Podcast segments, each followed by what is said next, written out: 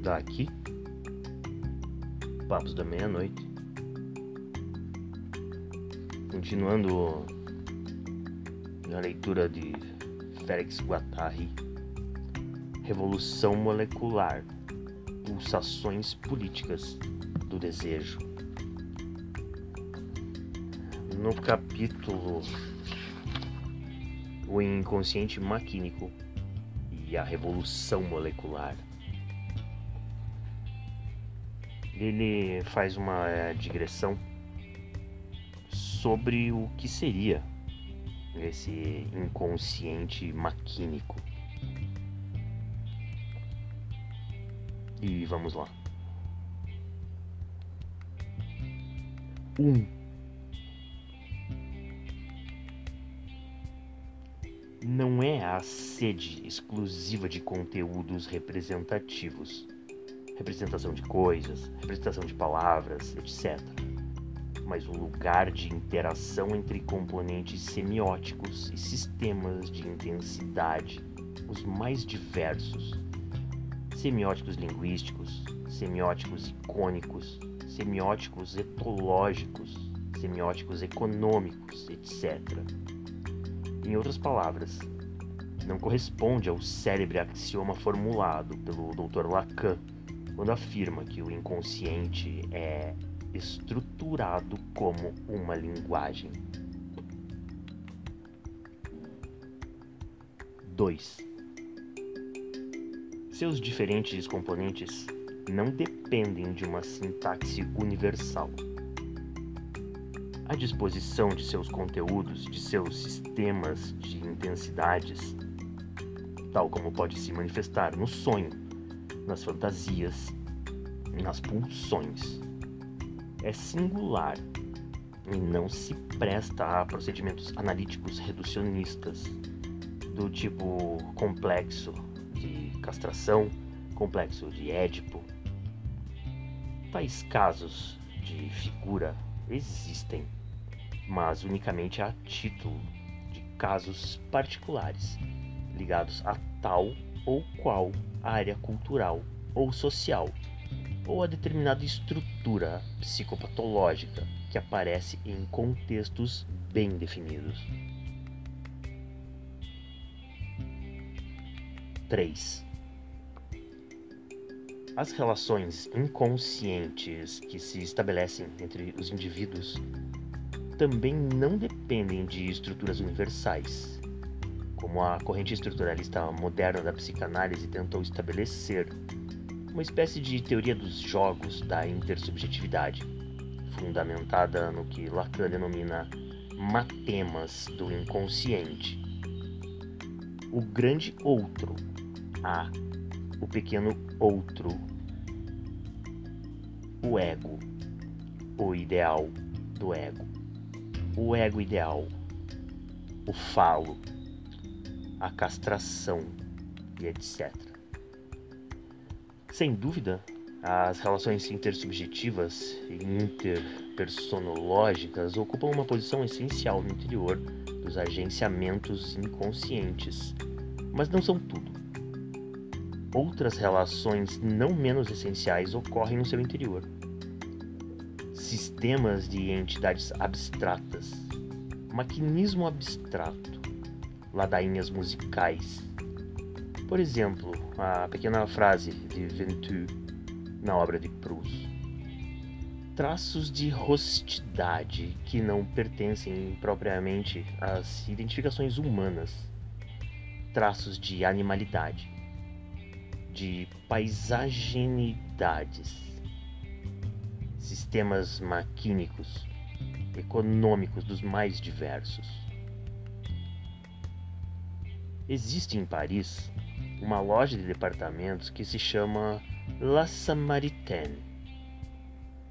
Sua divisa é encontra-se de tudo na Samaritaine a mesma coisa acontece com esses inconscientes maquínicos. É absolutamente essencial que nele se encontre de tudo.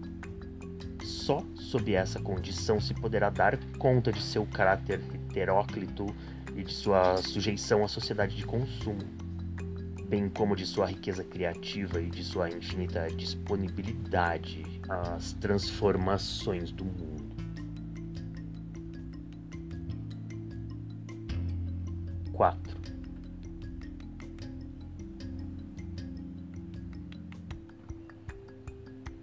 O inconsciente pode voltar-se para o passado e retrair-se no imaginário, mas pode igualmente abrir-se para o aqui e agora, ter escolha com relação ao futuro. As fixações arcaicas, narcisismo, instinto de morte, medo da castração, etc., não são fatalidades. Não constituem, como pretendeu Freud, o rochedo derradeiro do inconsciente. 5. O inconsciente maquínico evidentemente, não é o mesmo em todo o mundo e não para de evoluir no decorrer da história. A economia do desejo dos trobriandeses de Malinowski não é idêntica àquela dos habitantes do Brooklyn e às fantasias dos habitantes de Teotihuacan na época pré-colombina não tem muito mais a ver com a dos mexicanos de hoje. 6. As estruturas de enunciação analíticas relativas ao inconsciente não passam necessariamente pelos serviços de uma corporação de analistas. A análise pode ser um empreendimento individual ou coletivo. As noções de transferência, interpretação, neutralidade, fundamentadas na cura padrão, também têm que ser revistas só são admissíveis em dispositivos muito particulares, dependendo de indicações provavelmente muito delimitadas.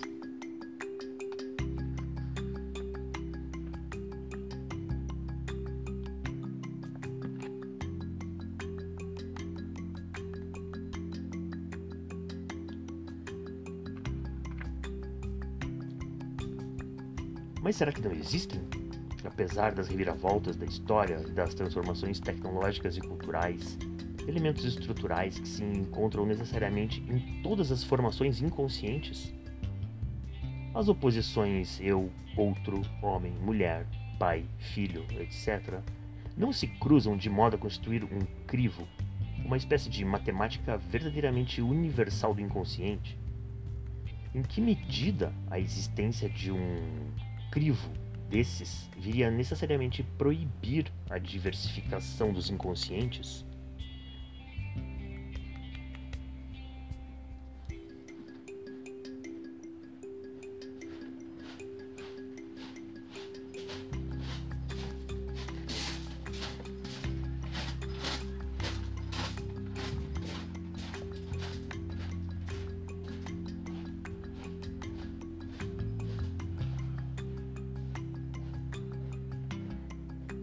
Uma das maiores contribuições de Freud consiste em ter descoberto o fato de que o inconsciente não conhecia a negação.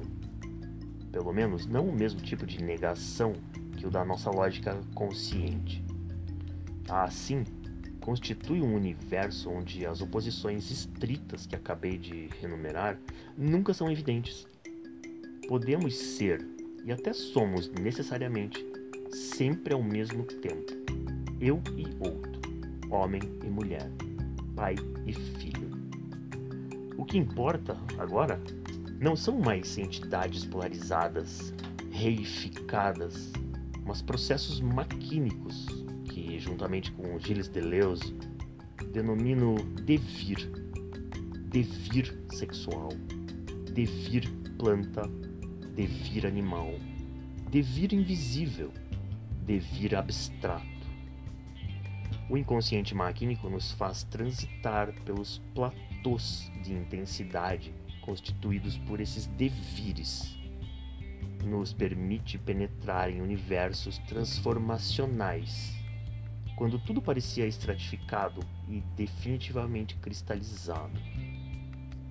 instala-se no lugar onde se entrelaçam os efetivos motores da praxis, isso é, antes da oposição realidade-representação.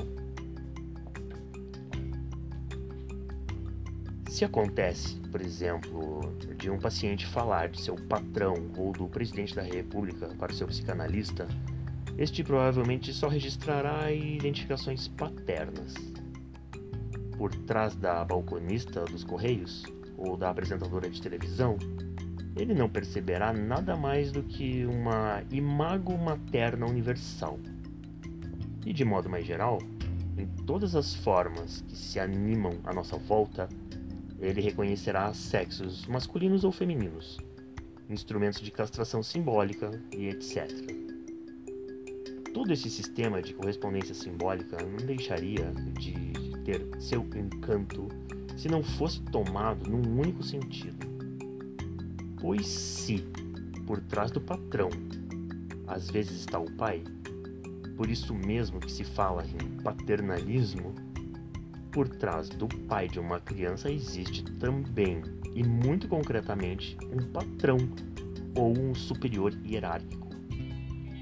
A função paterna dentro do inconsciente é inseparável da inserção socioprofissional daquele que é o seu suporte. Por trás da mãe existe também um certo tipo de condição feminina dentro do contexto de um inconsciente social e político particular. A criança não vive dentro de um mundo fechado, que seria o da família. A família é permeável a todas as forças circundantes, a todas as influências do campo social. Os equipamentos coletivos, os meios de comunicação, a publicidade não param de interferir nos níveis mais íntimos da vida subjetiva. O inconsciente insisto, não é algo que se encontra unicamente em si próprio, uma espécie de universo secreto. É um nó de interações maquínicas através do qual somos articulados todos os sistemas de potência e a todas as formações de poder que nos cercam. Os processos inconscientes não podem ser analisados em termos de conteúdo específico ou em termos de sintaxe estrutural, mas antes de mais nada, em termos de enunciação, de agenciamentos coletivos de enunciação. Estes, por definição, não coincidem com as individualidades biológicas. A enunciação maquínica circunscreve conjuntos sujeitos que atravessam ordens muito diferentes umas das outras os signos, a matéria, o espírito, a energia, a mecanosfera e etc.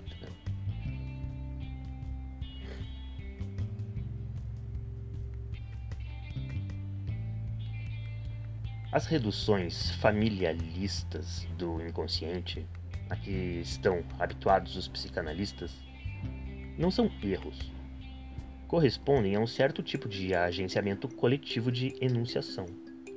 Procedem de uma micropolítica particular relativa ao inconsciente. A mesma que preside a uma certa organização capitalística da sociedade. Um inconsciente maquínico muito diversificado, muito criativo. Seria contrário a toda boa manutenção de relações de produção baseadas na exploração e na segregação social. É por isso que todas as técnicas de recentralização do inconsciente no sujeito individuado e em objetos parciais reificados impedem a sua plena expansão no mundo das realidades presentes e das transformações possíveis. E tem, atualmente, uma posição privilegiada dentro da gigantesca indústria de normalização, de adaptação e de esquadrinhamento dos sócios no qual se apoiam as sociedades capitalísticas.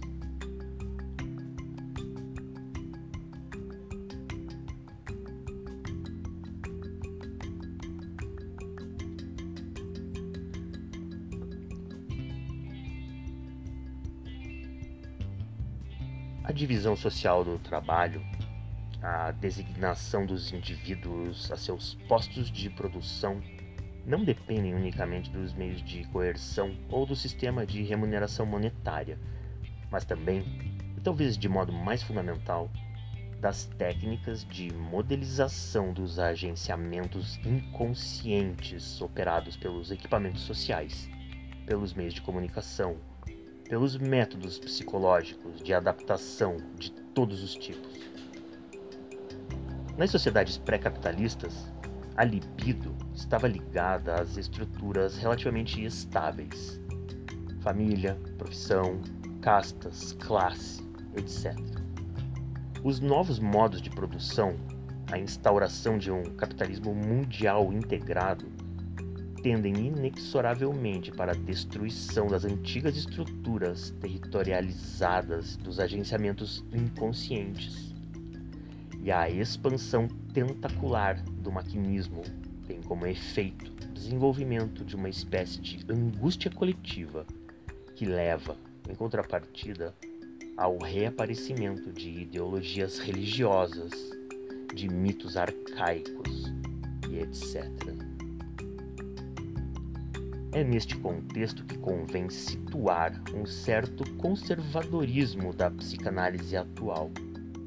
Entretanto, qualquer que seja a amplitude das operações subjetivas de freamento, de reterritorialização que acabo de lembrar, a integração maquínica da humanidade continuará a avançar.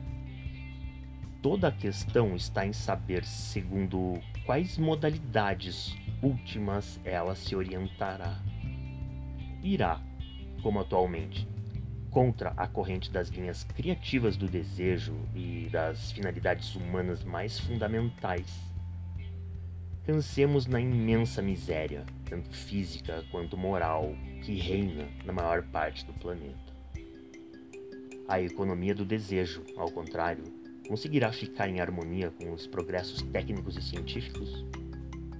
Só uma profunda transformação das relações sociais em todos os níveis um imenso movimento de retomada das máquinas técnicas pelas quais desejantes, o que eu denomino uma revolução molecular, correlativa da promoção de práticas analíticas e micropolíticas novas, permitirão alcançar um tal ajustamento.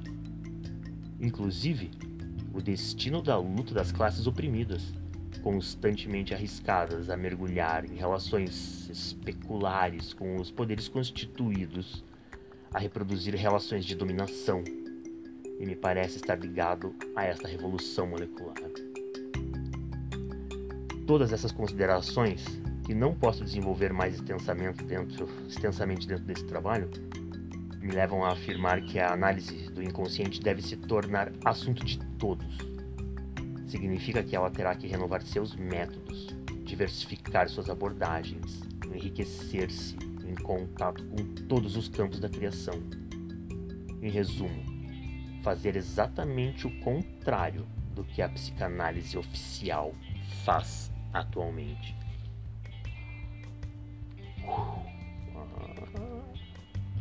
Félix Guattari do inconsciente maquínico e a revolução molecular. No livro Revolução Molecular Pulsações Políticas do Desejo. Já aqui, Papos da Meia-Noite, maquinando em mil platôs.